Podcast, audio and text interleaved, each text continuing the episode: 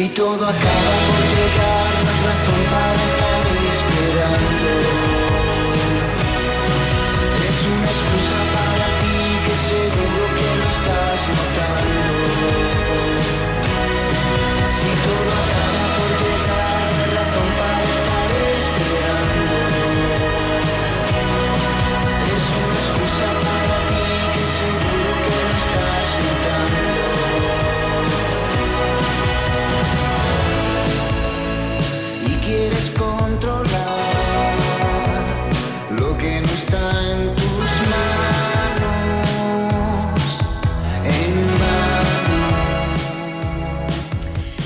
Pues estas jornadas, retos globales impacto local están dando mucho de sí en este salón de actos de Emasesa en Sevilla. Nosotros en concreto estamos en este estudio de radio al aire libre prácticamente, en este patio tan bonito, tan agradable, eh, en un día de otoño para disfrutar de, bueno, de todos los debates que tenemos encima de la mesa. Y una de las mesas que ha terminado hace poquitos minutos es la de impulsando cambios de paradigma desde lo público, la importancia del sector público en todos estos retos que tenemos por delante, que no son pocos, son ambiciosos, pero hay que ponerse manos a la obra desde ya para, para poder conseguir eh, un, un mejor mundo ¿no? para todos y todas. Esa mesa ha estado moderada por nuestro compañero Francisco Javier Vargas, director de Radio Pizarra, a quien le damos la bienvenida. Muy buenas, compañero.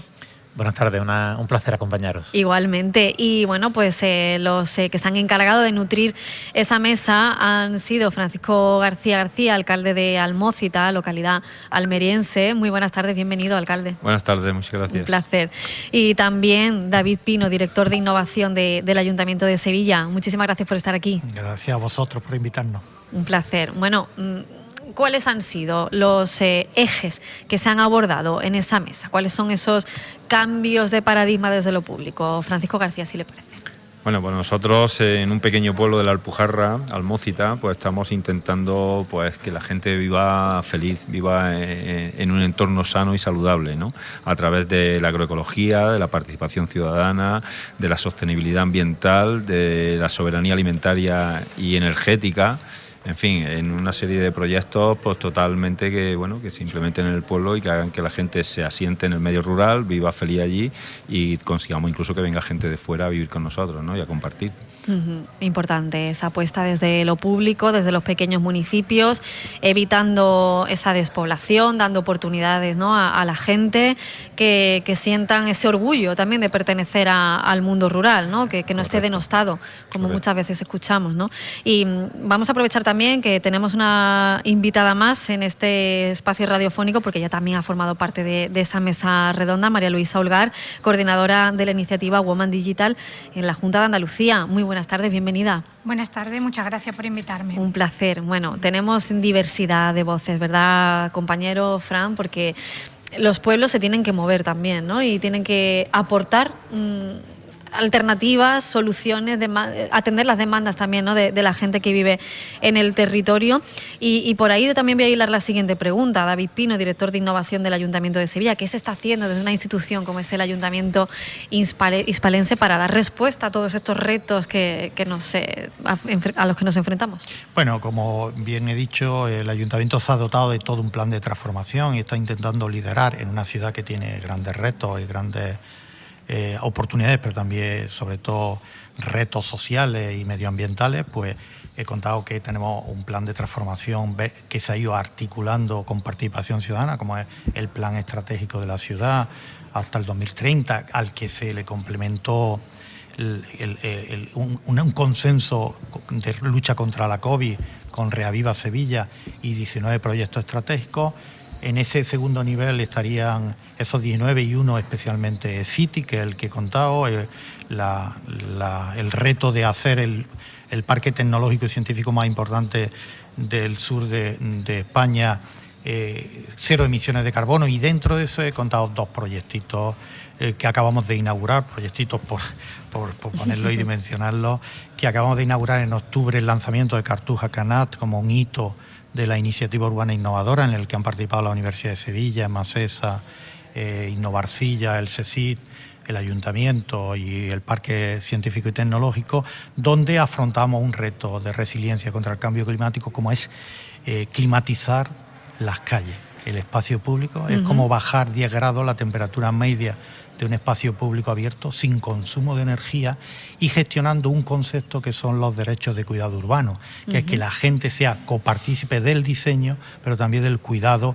generando un nuevo modelo de gobernanza en la que participan socios protectores, socios colaboradores.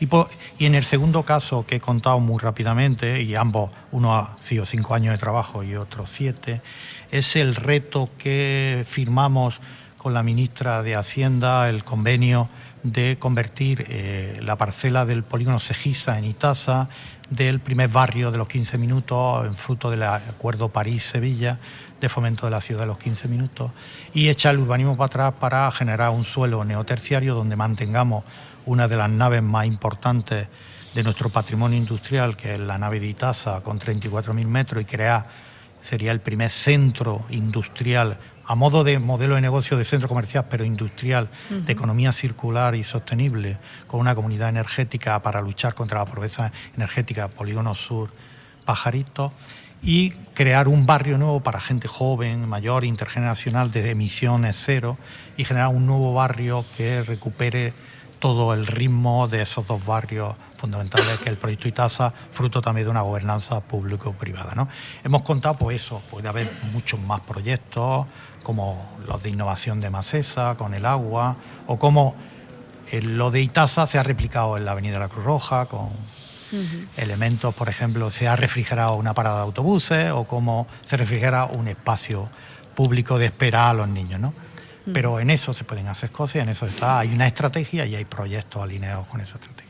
Pues la innovación al final al servicio de, la sociedad, ¿no? de, una mejora, del bienestar, del progreso, entendido siempre también de un modo respetuoso, no, no el crecer por crecer y, dejarse a nadie atrás, ¿no? que esa premisa también es muy importante. Y en eso de la innovación, claro, aquí también tiene mucho que decir, decir María Luisa Ulgar, ¿no? desde Woman Digital. ¿Esto qué quiere decir? Cuéntanos un poquito de dónde surge.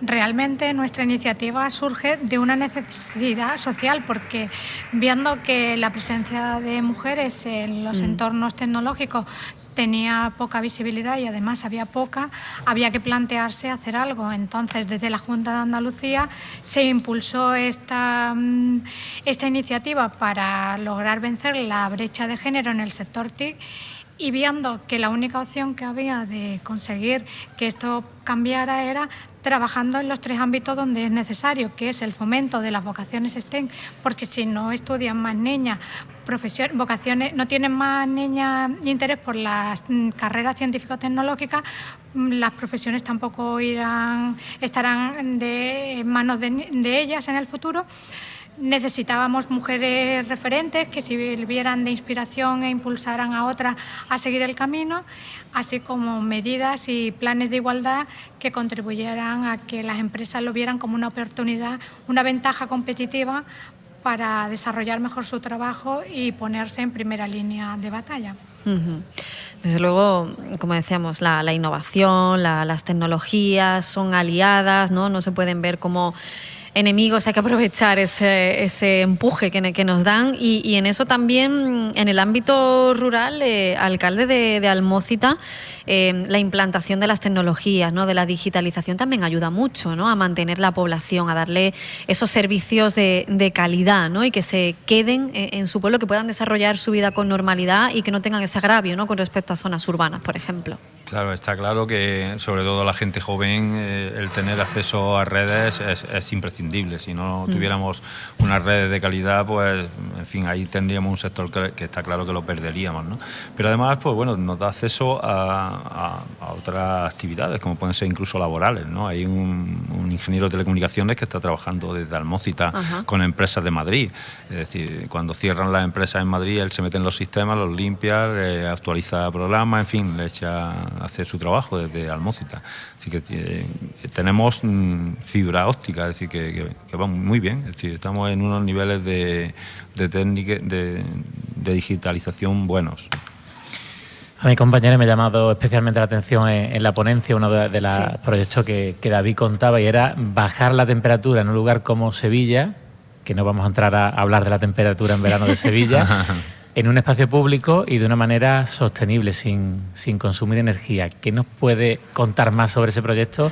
Porque imagino que, que algo parecido a eso habrá que extrapolarlo a otros lugares. Ya se está replicando, el proyecto se hace. Fue primero fue un proyecto que competimos contra las grandes ciudades, contra Roma, contra París, y que se nos concedió una ayuda potente para hacer algo disruptivo. En segundo lugar, ha sido muy complejo porque eh, la innovación se habla mal con la administración. Quiere decir, la administración está pensada para algo conservador y cuando tú quieres innovar, eh, pero desde el punto de vista técnico se trata de conectar tradición, como decía el alcalde, y futuro. Entonces, hemos recuperado, eh, el proyecto se llama Canat, porque el Canat es una metodología persa de cómo se refrescaban los entornos alrededor del desierto, que es bajar el agua debajo de tierra X metros y el agua baja 20 grados la temperatura y al subirla con líneas de aire refresca el ambiente. Y a eso se, le ha, se ha tomado esa tecnología a modernizar, porque no podemos hacer un agujero de 20 metros, porque nos encontraríamos, entre otras cosas, al río, pero sí canalizar ese agua, pero más de 80 técnicas de sombras, la noche, la vegetación, el aire, conducciones, metodologías para climatizar los espacios de todo ese arco de poblaciones que tienen que ser resilientes contra el cambio climático y que tienen que seguir permitiendo que la gente disfrute del espacio público. Porque si no renunciamos al espacio público, lo que haremos es fomentar la hiperindividualismo, romperemos el concepto de comunidad, con lo que se romperá el concepto de democracia y no nos olvidemos que la democracia nació en las plazas y en las plazas de los pueblos. Por tanto, eh, ese elemento es fundamental, por eso era un proyecto cultural, de innovación social, porque van a ser un laboratorio de participación ciudadana, de cuidado de que la gente tenemos que cuidar entre todos lo público, no va, eh, las ciudades no están sucias solo porque no se limpian, es porque las ensuciamos. Y entonces toda esa metodología la hemos ido trabajando y ya te digo, si os metéis en la página web de Cartuja Canal, que además ahora se ha puesto en todos los medios, la BBC, y, y lo están copiando, pero la primera aplicación para que viera la gente que no es solo un proyecto de investigación ha sido en la Avenida de la Cruz Roja que lo ha aplicado en Macesa, que Macesa cuando transforma la ciudad al cambiar las tuberías, también transforma la superficie y con un proceso de participación, aparte de la peatonalización del carril bici, hay tres proyectitos a corto plazo, a medio plazo, digo de duración de tiempo en el que estamos en el espacio público, y a largo plazo, que es una técnica de refrigeración de una, de una parada de autobuses. Imagínate en verano cuando tenemos que esperar el mm. autobús y lo vas a esperar 15 minutos, hay aire acondicionado, Mm. sin gastos de energía externos al sistema. Cuando los padres recogen en el colegio central que están, hay un espacio de espera, está climatizado, con todas las mismas metodologías de Cartagena, y el patio del colegio se ha implementado con toda esa metodología para aplicarlo. Y como anécdota, eh, ha venido una delegación de Qatar a ver toda esa metodología y se quiere que empresas de aquí, la universidad y otras, le ayuden a implementar y contextualizar en el proyecto de la línea, ese tan fantástico que van a hacer. ¿no? Entonces estamos hablando nuevo emprendimiento, nueva forma de entender la ciudad, nueva metodología antigua y moderna para poder vivir la calle, nueva forma de compartir la calle y de, de trabajarla, nueva forma de gobernanza y nuevas formas de cómo adaptarnos a lo que nos viene, que por mucho que queramos es que vamos a hacer subtropicales ya y entonces eso hay que hacerlo y con respeto fundamental que es la que hace esta casa más esa de la gestión del agua sosteniblemente. ¿no?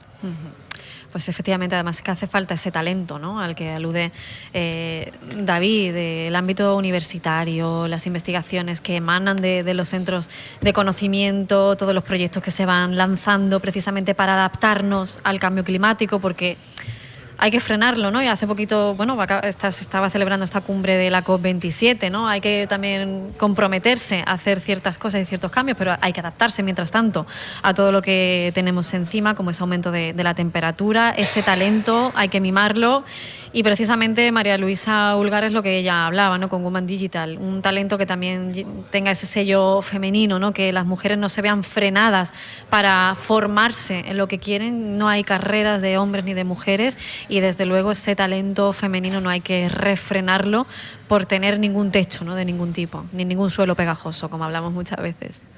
Ese es el objetivo ¿no? también de Woman Digital. Por supuesto, por supuesto. Y además es fundamental que la sociedad se conciencie que no podemos hacer una sociedad justa y además teniendo en cuenta lo que la Agenda, Agenda 2030 nos está marcando, si realmente no se cuenta con esa mitad de la población. Claro. Es más, en algunas ocasiones los modelos que planteamos las mujeres con nuestra visión, pues pueden ocurrir que a veces sean soluciones mucho más sostenibles y más, mm, más posibles para eh, llevarlas a cabo, porque desde siempre hemos estado en el cuidado, hemos estado en la labor esa un poco callada pensando y ahora es el momento de ponerlas en valor y que se tengan en cuenta. La sociedad tiene que estar compuesta por hombres y mujeres. Nosotras tampoco podemos estar pensando que ahora vamos a estar solas. No, no. El objetivo es que seamos, mm, haya una representación de toda la sociedad y cada parte tenga su importancia y su valor.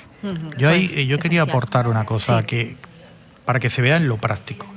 Si la inteligencia artificial es algo que no va a pararse y que va a estar, pero los algoritmos que diseña la inteligencia artificial solo tienen la mirada de un hombre, Mm. vamos a tener un problema gravísimo. Ya ha ocurrido, David, perdona, ya ha ocurrido. ocurre. Entonces, eh, hay una, la- una de las investigadoras más insignes de Estados Unidos sobre los cuidados, trabajadora social, ha venido a declarar que al algoritmo no le gustan las mujeres, ni los pobres, ni los discapacitados.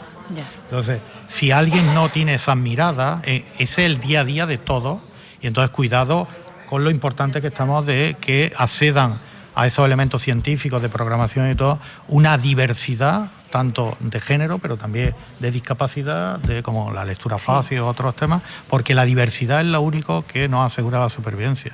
Si solo tenemos un perfil, vamos a tener la mirada sesgada de ese perfil y eso es un problema para todos en el futuro. Pues sí, totalmente de acuerdo, ¿no? Porque al final se acaba invisibilizando a una parte muy importante de, de la población, ya sea por género, por condición física, mental, por origen. Es que hay muchas discriminaciones, ¿no? En ese sentido, por desgracia.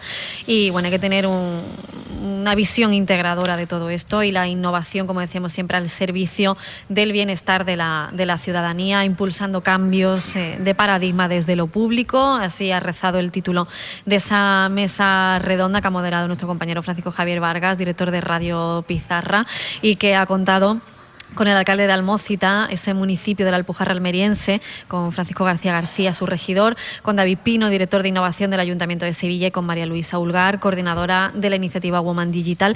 Muchísimas gracias a los tres por haber estado aquí hoy con nosotras, tanto en las jornadas como en este espacio. Gracias a vosotros. Gracias Muchas a vosotros. Un Gracias. saludo.